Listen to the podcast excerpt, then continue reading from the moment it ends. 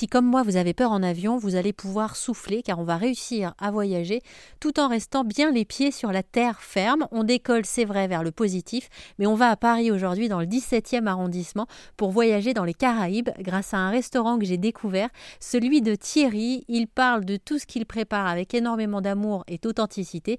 Il propose donc différentes spécialités caribéennes. Voici en gros le menu, mais il y avait encore plus de choix que ce que vous allez entendre. Bah, par exemple, on va avoir des, des qui sont des fameuses bananes jaunes qui sont euh, donc euh, euh, tronçonnées. On, les, passe à l'huile, après on les, sèche pour pas qu'elles soient trop grasses en fait. Et ça permet d'associer à la fois des saveurs sucrées à des saveurs salées.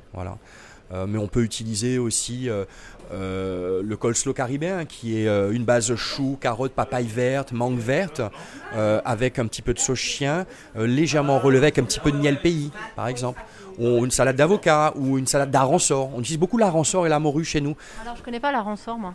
Bah, c'est, c'est, euh, c'est un petit poisson qui, est fumé et qui est très salé en fait, mais euh, qu'on additionne avec de la sauce chien par exemple, et c'est quelque chose qu'on peut manger avec le riz. Par exemple le riz que nous faisons qui est le riz euh, Kingston ou le riz Trinidad, qui est un riz avec une base curcuma, ben, si on associe ou le hareng ou la morue, on a ce qu'on appelle chez nous aux Antilles un riz et morue.